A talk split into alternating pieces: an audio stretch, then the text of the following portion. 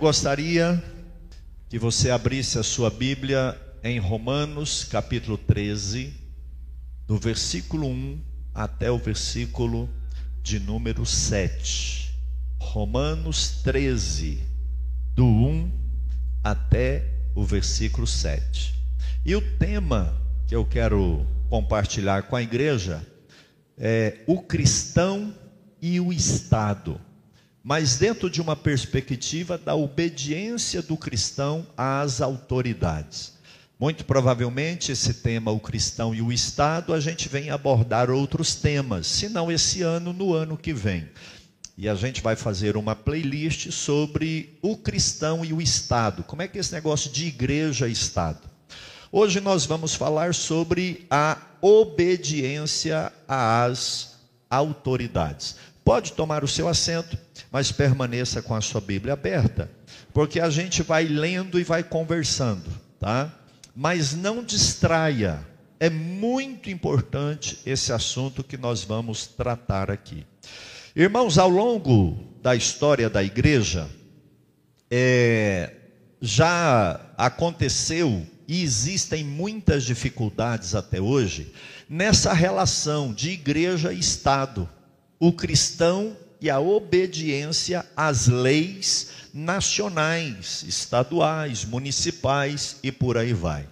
Como que é isso? É? Até que ponto o cristão deve obediência às leis humanas? Como é que é a questão da obediência civil do cristão?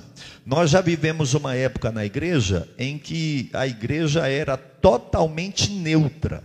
Assim que surgiu o cristianismo, a igreja ela, ela não, não, não tinha relação nenhuma com o Estado, com autoridades nenhuma, né?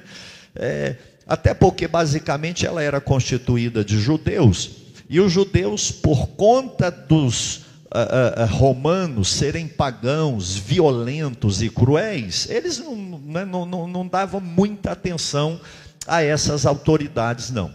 E acabou que a igreja ela começa também assim de uma maneira bem bem bem neutra em relação à figura do Estado, à figura das autoridades humanas. Era uma igreja vivia, trabalhava, mas ela estava voltada para si mesma. Até que de repente esse Estado, essas autoridades começam a perseguir a igreja. E a gente começa a viver uma fase então em que a neutralidade já não existia mais, porque o Estado agora perseguia a igreja. Isso foi por muitos séculos e não acabou. Ainda existem lugares no mundo, é, Indonésia, Coreia do Norte e vários outros países, Afeganistão, em que você não pode ser cristão, inclusive lá onde está tendo a Copa, né? Nesse país onde tem a Copa, você não pode pregar, andar com uma Bíblia. Então, é uma realidade onde a igreja é perseguida. Mas também, ao longo da história do cristianismo, nós tivemos é, uma igreja dominada pelo Estado. Na Inglaterra, a igreja anglicana, abaixa um pouquinho o retorno aqui, Marcos. Na Inglaterra, a igreja anglicana mandava o que que pode pregar, o que que não pode pregar. Quem aqui já leu aquele livro O Peregrino do John Bunyan? É um livro muito conhecido, né? E John Bunyan, ele era um pregador, mas ele pregava do jeito dele. E o Estado prendeu John Bunyan porque a igreja, a igreja denunciou ele, né? Ele queria pregar na praça, pregar nas ruas, e a igreja proibia, tinha que pregar só lá dentro. Então houve época em que a igreja, ela tinha uma influência tão grande no estado, ela nomeava reis, destituía reis, amaldiçoava a família e dominava, né? O Brasil na nossa evolução aí desde o descobrimento, foi um país assim muito dominado é? pela igreja. A igreja até hoje tem uma forte influência, ainda que não a evangélica. E o certo, irmãos, é que ao longo da história da igreja, esse papel né, de igreja dominando o Estado, Estado dominando a igreja, mandando na igreja, perseguindo a igreja, a igreja neutra, ele, ele acaba existindo simultaneamente em vários lugares do mundo. A gente tem algum tipo de igreja assim. Mas aí vem aquela questão, né? Como que nós devemos ser? Eu confesso para os irmãos que o momento que nós estamos vivendo me trouxe a esse texto. Nós estamos vivendo um momento de grandes convulsões, de uma mudança geopolítica muito grande, de, de, de, de movimentos de países, é, é, insatisfações, manifestações, uma, uma força globalizadora muito grande. E, e eu acredito que nós, como igreja, nós precisamos, isso não só no mundo, mas no Brasil. O Brasil está vivendo um momento assim, sui generis, né? um momento de insegurança, de, de forças antagônicas, e a gente precisa de uma orientação. E se essa orientação não fluir do altar, se o pastor não, não transmitir um conhecimento bíblico, cristão, sólido para a igreja, a igreja acaba equivocando, errando e fazendo aquilo que não deveria fazer, não é? De repente a gente se vê diante de um governo totalitário, a gente pode se ver diante de um governo ideológico, ou nacionalista, ou globalista. E como que fica o papel da igreja? O Estado, é, é, o cristão tem dever de obediência ao Estado, até que ponto? Até onde a igreja é submissa ao Estado? E aqui é interessante, porque existem sistemas políticos em que o Estado é soberano, não é? O comunismo, o socialismo, o Estado é Deus. E eu não estou falando de política, entenda que é questão histórica e política. No comunismo e no socialismo, o Estado é Deus, ele domina tudo. Então aqui está a sociedade, as empresas, aqui está a igreja, tudo está aqui embaixo e o Estado é que manda em tudo. Não tem ninguém acima do Estado. Enquanto que no sistema liberal, capitalista, é, é, Deus está acima de tudo e o resto vem aqui embaixo. Inclusive, Estado é uma coisa, igreja é outra coisa. E elas estão no mesmo nível. Estado não manda e não pode mandar na igreja. E nem a igreja interferir e mandar no Estado, porque são poderes e instituições independentes, mas que uma não está acima da outra. Deus está acima de todos. Amém, irmãos? Então, é, é uma realidade. Mas, pastor, digamos que, sei lá, o Brasil, o mundo, de repente muda alguma coisa. Até onde o cristão deve obediência ao Estado, como é que fica essa relação do cristão e do Estado, e é sobre isso aí que a gente quer falar nesses próximos 30 minutos com os irmãos, dentro desse texto que nós vamos ler aqui, de Romanos capítulo 13, do versículo 1 até o 7.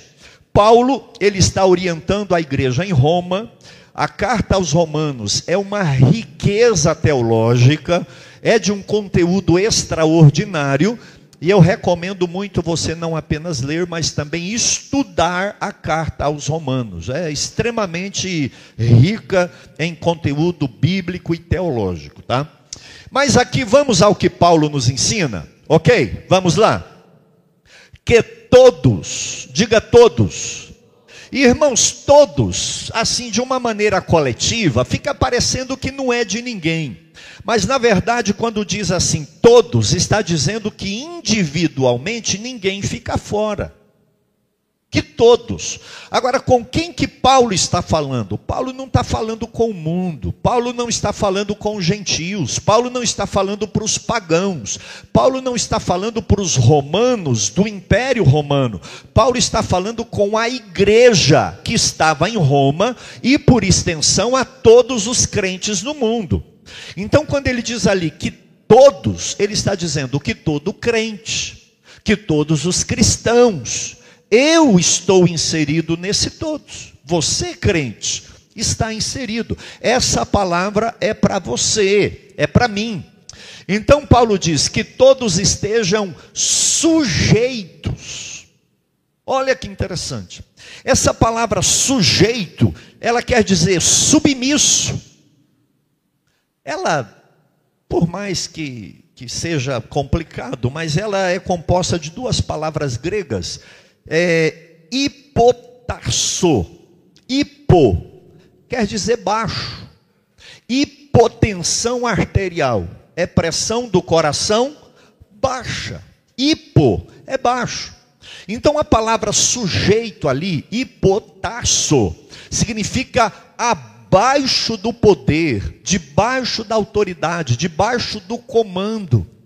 Eu me sujeitar a alguém quer dizer que eu estou debaixo da orientação dessa pessoa. E Paulo fala que o cristão, ele precisa obrigatoriamente estar debaixo debaixo, ou sob, ou sujeito às autoridades, aos governantes, aos magistrados, aos reis, porque tem país que é monarquia, né? tem país que é um presidente, tem país que é o primeiro-ministro, é o parlamento, não importa o tipo de governo, vai haver alguém que lidera.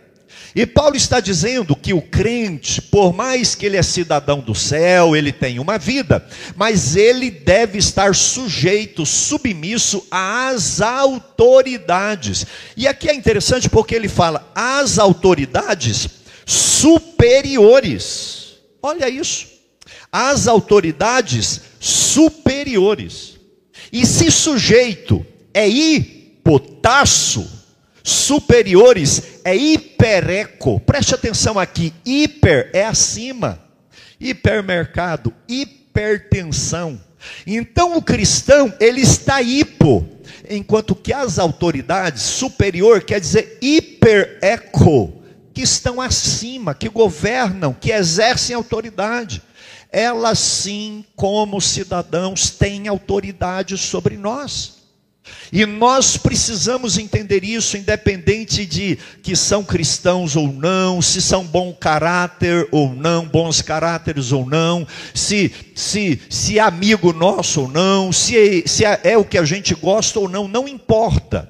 A partir do momento que ela ocupa uma função superior de autoridade, hiper, eco, nós precisamos hipotasso nos submeter, nos sujeitar a essas autoridades superiores. E esse é um princípio que tem em toda a Bíblia.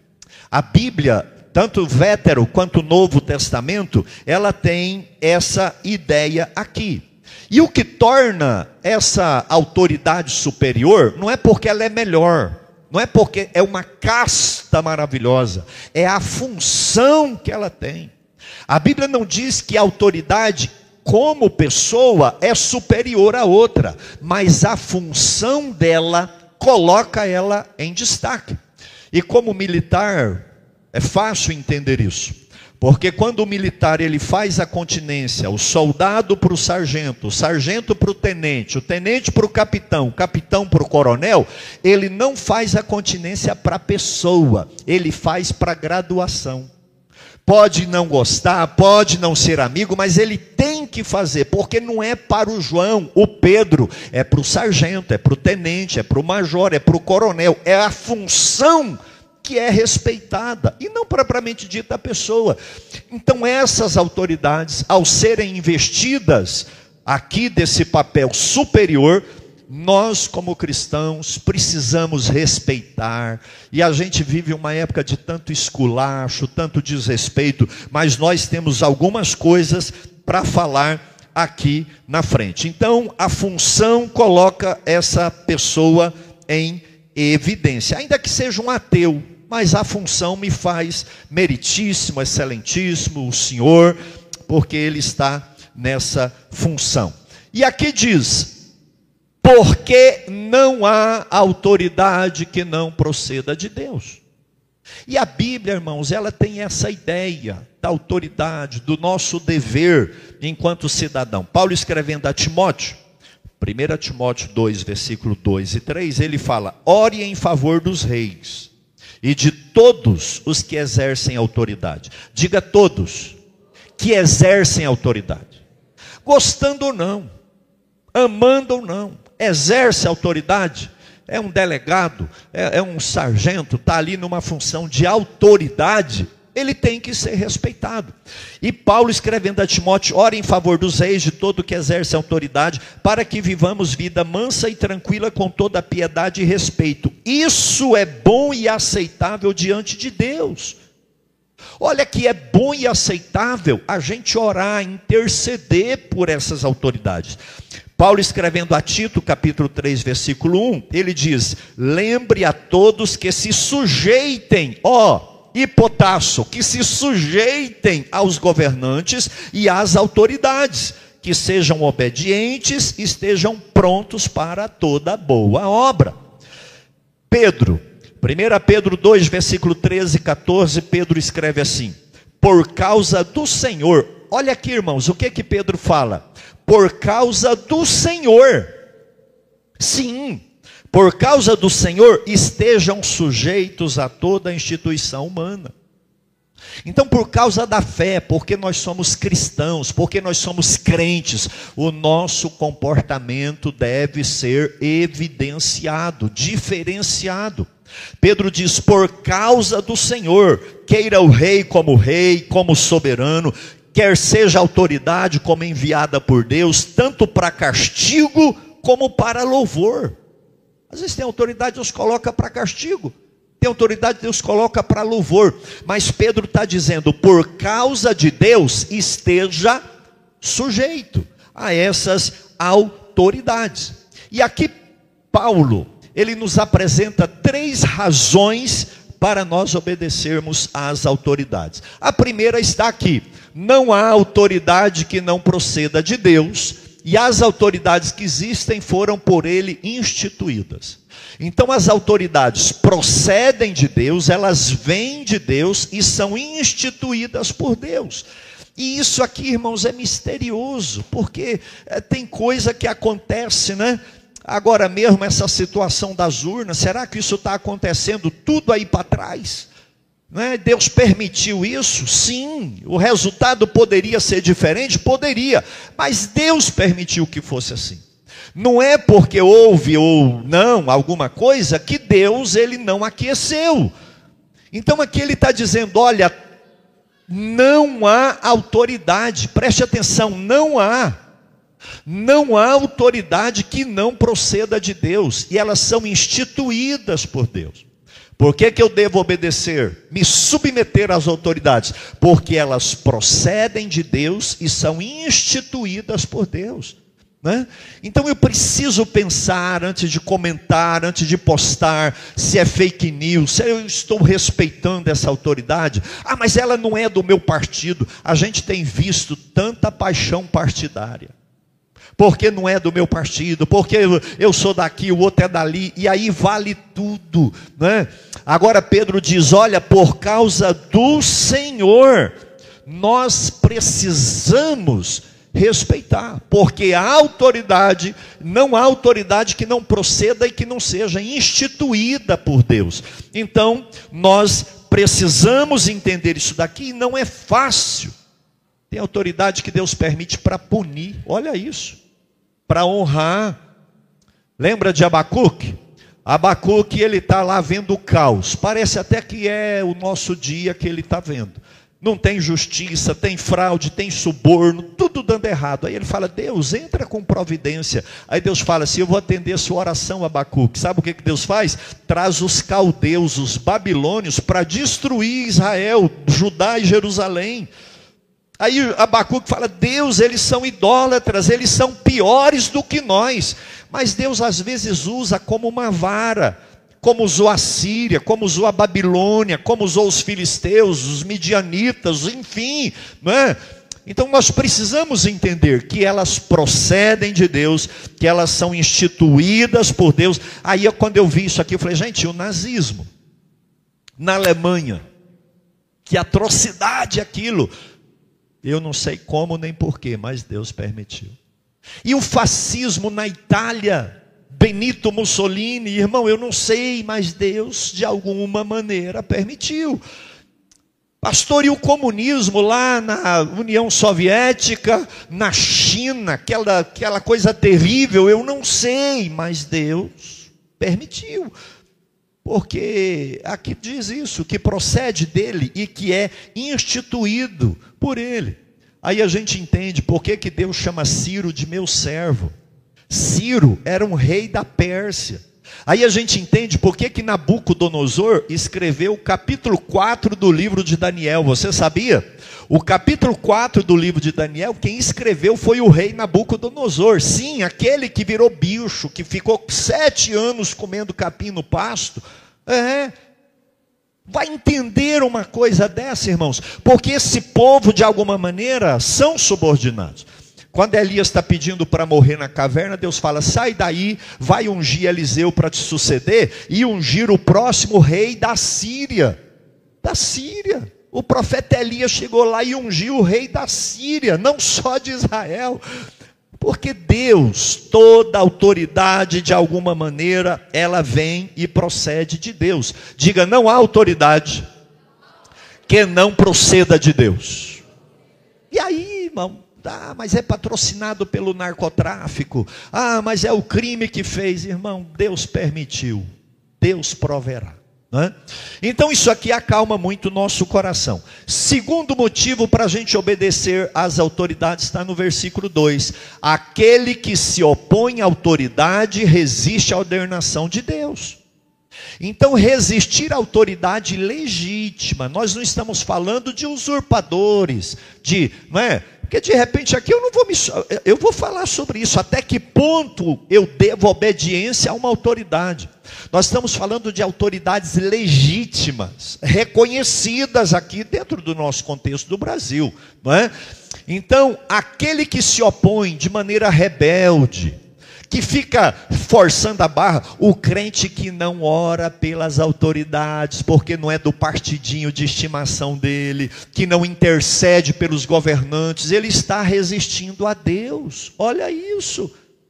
Irmãos, olha que coisa, então a nossa paixão partidária, ela não pode superar a, a ordem de Deus. Nós precisamos orar, interceder, tanto pelos que estão, para que Deus também mande melhores porque quem resiste, quem não submete, hipotasso, quem não está debaixo da autoridade e não se sujeita, ele está resistindo é a Deus. Então são constituídas, instituídas, procede de Deus, segundo motivo, porque quem opõe a elas, opõe a Deus. E o terceiro motivo, os que resistem trarão sobre si mesmos condenação. Condenação eterna? Não, condenação humana. Processo, multa, perseguição, prisão. Não é? Aqui está falando de desobediência a autoridades. Então, por esses três motivos, são eh, instituídos por Deus. Quem opõe a elas, opõe ao próprio Deus. E, e, e quem continua na resistência vai ter castigo. Nós precisamos sim obedecer às autoridades. Agora a gente vai obedecer por medo? Paulo diz. Os magistrados, e magistrados aqui não é judiciário, magistrados aqui é governador, tá? A palavra aqui significa governador, líder. E no nosso contexto de português de brasileiro, dá a ideia de judiciário, não é? Isso aqui são os governantes dos três poderes no caso do Brasil. Eles não são para temor. Autoridade não é para a pessoa de bem ter medo. E isso aqui eu acho interessante, né? Quando se faz o bem, e sim quando se faz o mal. Autoridade legítima, autoridade segundo Deus, autoridade assim que a gente deve plena obediência, é aquela que quem faz bem não precisa ter medo, mas quem faz mal precisa ter medo. Olha que interessante isso daqui, não é? Quem faz mal, já que ele não respeita a autoridade, ele tem que ter medo da autoridade. O cidadão de bem não tem que ter medo, por quê? Ele respeita.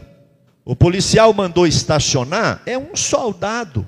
É? A gente brinca lá no quartel, manga lisa, não tem lapa, não tem estrela, não tem nada. Mas ali ele é autoridade porque representa o Estado. Ele manda o general estacionar e o general tem que estacionar. Estaciona, por favor. O juiz tem que parar. Não vale carteirada, é o Estado que está mandando isso. Gente de bem não tem que ter medo da barreira, da blitz, não tem que ter medo. Agora, o marginal, ele precisa ter medo. E por que, que o bandido criminoso precisa ter medo? Porque ele não respeita. Um país em que os marginais não temem o Estado nem a segurança, ele está fadado à derrota. O Brasil é um, é um, é caos, porque é desse jeito, né?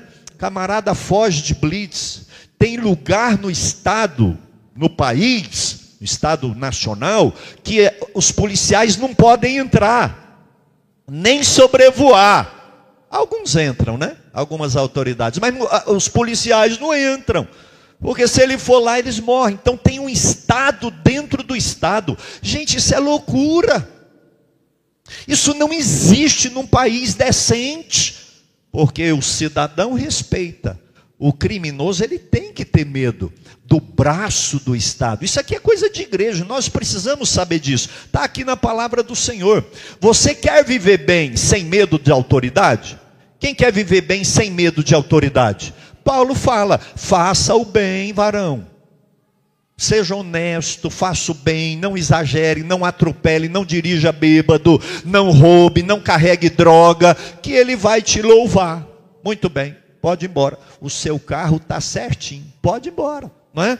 Então Paulo ele vem nos trazer isso daqui, que não é papel eh, da gente ter medo das boas autoridades, né? A gente está falando numa situação ideal. Versículo 4 pois a autoridade é ministro de Deus para o seu bem. Olha isso, irmãos. A autoridade é ministro de Deus para o seu bem. Aqui a gente tem o papel das autoridades. Eles são o que? Ministro. Qual a palavra grega traduzida para ministro? Diácono. Olha isso a autoridade é diácono de Deus. Aquele que realiza, aquele que trabalha para Deus, irmãos, olha isso. A palavra original aqui para mim, ministro é uma palavra tão imponente, né? Eu sou ministro do Evangelho. Você vai no original, é diácono. E aqui está dizendo que a autoridade civil, constituída, legitimada, ela é diácono de Deus. Agora, ela é diácono de Deus para quê? Para duas coisas. Aprenda isso que é muito importante, mas isso aqui é cidadania, é igreja, é fé pura. Quais os dois papéis da autoridade como diácono de Deus? Primeiro, fazer o bem. A autoridade existe para fazer o bem. Para quem é do bem. Fazer bem para o cidadão, asfalto, segurança, educação, saúde, iluminação. A autoridade precisa fazer o bem para a sociedade. Mas o outro papel do Estado e da autoridade, e irmãos, isso aqui num contexto de direitos humanos é loucura. Mas no contexto de Paulo, da Bíblia, não. Porque fala que faz o bem para a pessoa de bem, mas quem faz o mal pode ficar com medo. Mas por que, que quem faz o mal tem que ficar com medo? Porque não é sem motivo que a autoridade traz a. Para que, que a autoridade? A autoridade aqui é o Estado. A autoridade aqui é o governo, são as autoridades. Por que, que ele fala que a autoridade traz a espada? Para lutar? Espadachim igual zorro para brincar? Para fazer ombro-arma? Para fazer, apresentar arma e cantar o hino nacional? Para que uma espada na mão do Estado? Alguém fez assim, né? Para isso. Para isso. Nessa ótica, pastores, Paulo está dizendo que o Estado tem legitimamente o poder de pena de morte. Infelizmente, nós vivemos uma realidade, tem juristas, advogados aqui, que você não pode confiar na justiça, e não pode mesmo. Sim ou não? No caso de uma justiça ideal, de magistrados serenos, verdadeiros e justos, e não parciais ou, ou partidários, não é? Filiados a esse ou aquele partido, a justiça, o Estado, ela tem essa autoridade. Esse aí não pode viver no meio da. Tem a espada. Olha isso, irmãos. Então o marginal ia dizer o seguinte: se eu for pego, se eu for pego, vai ficar ruim. Então eu vou andar na linha. Ou eu ando porque eu respeito, eu sou um cidadão, ou o marginal vai andar de medo. Hoje não, os camaradas dão tiro para cima, blá, blá, blá, não é? Olha isso. Então isso aqui, irmãos, é interessante. Paulo ele nos ensina aqui os dois é, é, papéis da, das autoridades e do Estado: fazer o bem para as pessoas do bem e fazer o mal para as pessoas do mal. Olha que coisa isso daqui, né? E olha o que que ele escreve aqui porque é ministro, e aqui já não é diácono, ele não usa mais aqui a palavra diácono, já é uma outra palavra, leitorgos, governante do povo, líder do povo, né? Leitorgos, já não é diáconos, mas traduzido também para ministros, porque ele é ministro de Deus, vingador, olha isso faz justiça fazendo justiça. Isso é Novo Testamento, isso não é lei, não é Velho Testamento. Para castigar quem? Hoje nós vivemos uma realidade que o cidadão é castigado e o marginal é beneficiado. Sim ou não? Sim. E ainda zombam da sociedade. Então nós estamos vendo aqui numa situação de de ideal, né? daquilo que deveria ser como deve ser. Então aqui temos dois papéis do Estado: fazer o bem para as pessoas de bem e para o mal, fazer o mal. Fazer o mal, prender, castigar, punir, e dentro dessa ótica, até a espada. Você sabia que tem estados nos Estados Unidos que tem pena de morte? Estados Unidos, né? Estados Unidos, super evoluído, primeiro mundo. Pastor, o senhor concorda, o senhor discorda? Em uma situação em que o judiciário fosse confiável, sim, no Brasil jamais. Porque o primeiro a morrer vai ser eu que estou falando isso aqui. Né? Porque quem fala a verdade é penalizado aqui. Quem é do bem é penalizado. Orar nas ruas, pedir misericórdia, é ato antidemocrático e gente golpista, né? Mas sair quebrando e roubando é ato democrático. Então não dá. Mas é importante, como cristãos, a gente aprender isso daqui, irmãos. E vamos caminhar para a gente terminar. Portanto, é necessário que vocês se sujeitem à autoridade. Olha ele falando de novo. E potaço, se sujeite à autoridade. Irmão, aprenda a respeitar o vereador. Aprenda a respeitar o prefeito, não importa o partido que ele é. Chegou um deputado, chegou um, um, um, um, sargento, chegou, respeite, pelo amor de Deus. Tem gente invejosa, tem gente ciumenta que não sabe respeitar a autoridade. Tem que respeitar, sim, senhor delegado, sim, senhor doutor, meritíssimo. Isso é obrigação do cristão. Não é sair falando aí né, de, de não, não deve ser assim. É necessário que vocês se sujeitem à autoridade, não somente por causa do temor da punição. Aqui ele dá dois motivos: por causa do medo da punição, é fato. Tem gente que só obedece de medo, outro não, obedece porque eu respeito, né? Mas o outro motivo, mas também por dever de consciência. O cristão deve, para não ser penalizado, temor de ser punido, mas também porque é um dever de consciência. Pastor, e o que é um dever de consciência? A autoridade é diácono de Deus, instituído por Deus, procede de Deus. Deus manda você obedecer. Olha aqui para mim. Se você não obedecer, a sua consciência vai te acusar. Se não, a partir de hoje vai te acusar. Hum, eu não podia fazer isso aqui. A sua consciência vai martelar, rapaz, mas ele é autoridade. Eu não posso fazer isso. Eu tenho que ir via judicial. Eu tenho que ir respeitosamente discordar dele, mas não de qualquer maneira. Eu não acho, irmãos, simpatizante aí essa, é, é sabe, essas coisas, seja aqui ou no exterior, de pegar uma autoridade, xingar, a gente fica, uhul, está errado isso. Isso é, é coisa de, de, de, de, de sei lá, de zumbi, não é normal isso, processar, protestar, mas é, não dá. Sabe, isso não é bíblico. E o cristão, olha aqui, não fica bem ao cristão fazer isso. Deixa o mundo fazer. Deixa o mundo fazer. Paulo está falando com a igreja. Então, por causa do temor ou por causa da consciência, vamos obedecer. E caminhando para o final, e por isso, olha só, irmãos, pastor do céu, até a Bíblia fala nisso. Fala, irmão. É amargo. Quem aqui gosta de pagar imposto? Quem aqui vai falando língua estranha para pagar tributo? Hum, aleluia, início do mês, vou fechar. 40% de imposto durante o ano. Três a quatro meses no ano pagando imposto no Brasil, né? Mas olha o que, que a Bíblia fala.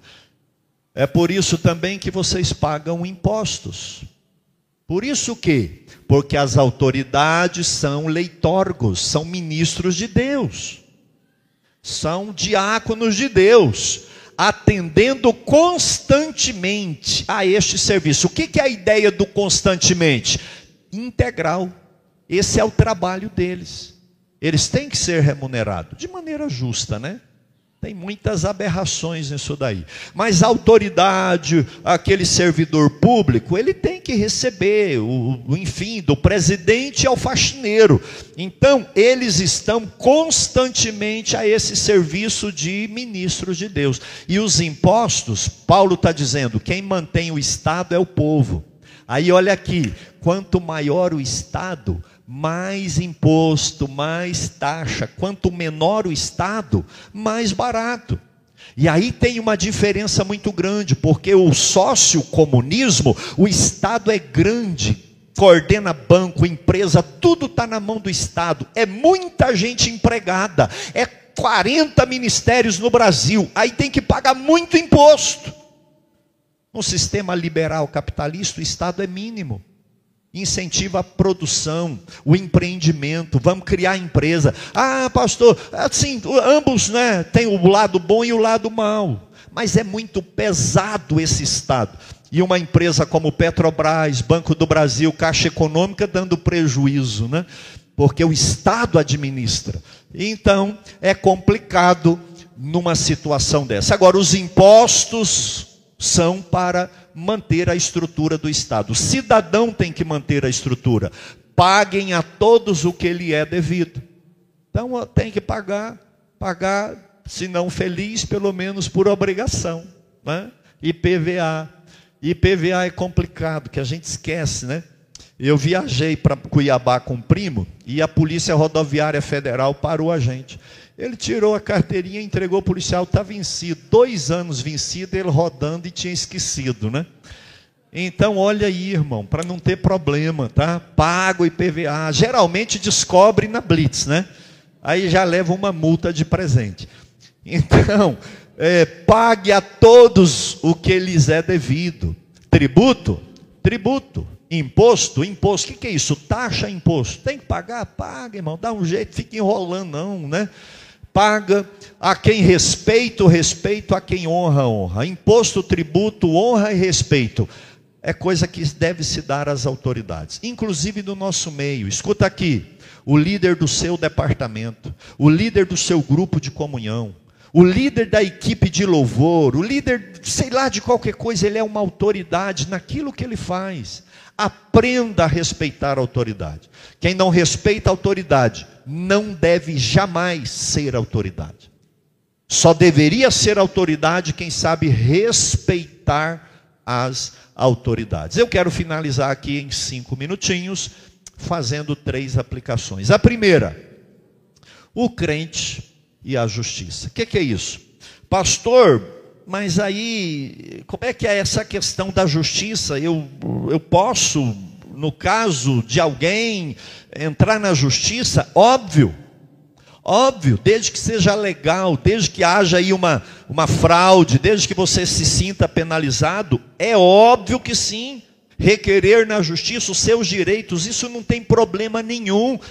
A Bíblia tem exemplo disso aqui, que Paulo, ele requer ali o direito dele de cidadão romano, lá em Filipos, quando ele foi estava preso e apanhou, ele está cantando com Silas, lá em Atos 16. De repente o terremoto vem, tudo sai, os presos fogem. Paulo e Silas não.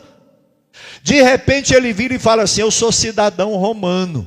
Aí eles falam, pode ir embora. Ele fala, pode ir embora não. Vocês me castigaram e me prenderam sem processo formal. Eu só saio daqui se os magistrados, o Ministério Público, vier aqui me soltar. O soldado chegou lá na casa do juiz, do promotor, e falou: rapaz, tem um lá que é, que é, que é romano. E nós batemos nele e prendemos sem processo formal. Não pode. A Bíblia fala em, em, Atos 16 que os magistrados ficaram com medo. Rapaz do céu. Chegaram lá. Aí Paulo diz: Eu não posso sair daqui se vocês não me colocarem em liberdade. Eles pediram desculpas para Paulo. E falou: Estava tudo quebrado. Ele falou assim: Pode ir embora. Aí Paulo foi. Quando ele chega em Jerusalém, que eles vão espancá-lo e açoitá-lo, e, e, o soldado já está levando ele para Fortaleza Antônio para bater. Ele fala: Vocês podem espancar um cidadão romano sem um processo formal? O cara romano não. Ele fala: Pois eu sou cidadão romano. E não apanha porque era cidadão romano. E quando tudo estava armado para ele morrer em Jerusalém, ele apela para César, para Roma. Ele fala: rapaz, o povo vai me matar aqui. Eu apelo para César. Aí Festo tem que pôr ele no navio e mandar para Roma. Ele ainda viveu um tempo. Então, irmãos, é legítimo. É, a, a justiça são magistrados de Deus em nosso favor. Nós não devemos. Agora, tem uma ressalva: é quando é crente com crente.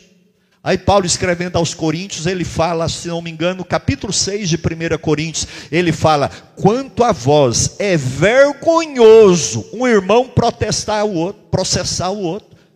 Arruma entre vós. Nós vamos julgar anjos. Será que não tem ninguém na igreja capaz de solucionar o problema de vocês? Um irmão processando o outro por algum motivo. Então Paulo diz: "Olha, entre nós, vamos dar um jeito aí, né? Misericórdia, vamos entrar num acordo e deixar de ser carnal. Então, crente à justiça, irmãos, é para nós mesmos, é para nosso direito e defesa. Segunda aplicação: os limites da obediência às autoridades. Até onde nós estamos sujeitos às autoridades superiores. Olha aqui, até que eles queiram nos forçar a desobedecer a palavra de Deus. Nós devemos obediência às autoridades civis, superiores, militares, desde que não nos faça infligir a palavra do Senhor. Que a partir do momento que você tem que adorar uma idolatria, que como pastor tenha que casar um casal homoafetivo, aí eu já estou em desobediência a Deus. Então, o limite da nossa obediência civil é o limite que respeita a nossa fé. A partir do momento que diz respeito à fé, nós não temos compromisso com essas autoridades. Isso aqui é bíblico, não é? Lá em Daniel, quiseram fazer ele parar de orar. Ele orou e foi para a cova de leões. Ananias, Sadraque, Mesaque e Abidineu quiseram fazer eles adorar a estátua. Eles não adoraram. Foi para a fornalha dente, mas eles não se submeteram. E como a nossa fé é provada. Eles aprovam uma lei bizarra, terrível, e os crentes dizem: ah, agora pode. Pode por eles, irmãos, mas aquilo que fere a palavra não pode. Lá em Atos, Pedro estava pregando a palavra e de repente eles disseram: Nós vamos te soltar, mas você não vai pregar mais. Preste atenção aqui. Esse eu coloquei. Então Pedro e os demais apóstolos afirmaram: É mais importante obedecer a Deus do que aos homens. Então, quando os homens, as autoridades, te obrigarem a desobedecer a Deus, não obedeça. Você tem que mentir. Eu não minto. Não minto, eu não posso fazer isso. Você não, eu não posso roubar, eu não posso corromper. Não dá. Eu não posso fazer um casamento desse, eu não posso colocar como membro. Ah, mas tem uma lei. Paciência. E às vezes Deus permite na história que a gente seja aprovado. Pastor, qual que é o limite da obediência? O limite da obediência é se nós estamos obedecendo a Deus ou aos homens. Aquilo que fere a palavra, não obedeça. E por último, o reino de Deus. Irmãos, nunca jamais haverá uma autoridade perfeita. Não teremos presidentes, governadores, senadores e ninguém, nenhum humano perfeito. O mundo está caído. O reino de Deus não é aqui. Jesus disse: Pedro, o que, que você está fazendo cortando a orelha de Malco? O meu reino não é daqui. Vai lá e cola a orelha. Pedro, se eu quisesse, eu pedia, o meu pai mandava legiões de anjos e matava todo mundo. Pedro, você ainda não entendeu. O meu reino não é daqui. Irmãos, o reino de Deus não é da esquerda e nem da direita. O reino de Deus é de Deus, é do alto. Não existe uma ideologia política santa. Não existe. Entenda isso. Na visão de Nabucodonosor, a Bíblia fala, preste atenção, eu já estou terminando. A Bíblia fala que uma pedra caiu no pé da estátua. Quem já leu isso aí lá em Daniel?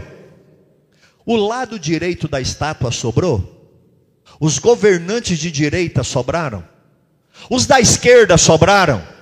Tudo virou pó os reinos, os governos, os políticos, a monarquia, república, democracia, tudo virou pó.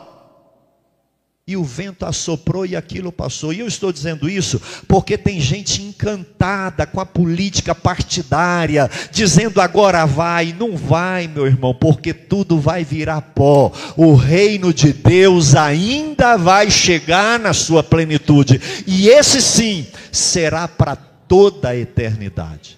Eu quero que você fique de pé em nome do Senhor Jesus, tá?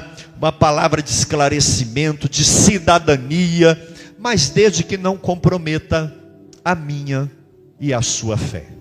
Tá bom? Salmo 46, versículo 6. Vamos ler? No 3, 1, 2, 3. Nações se agitam.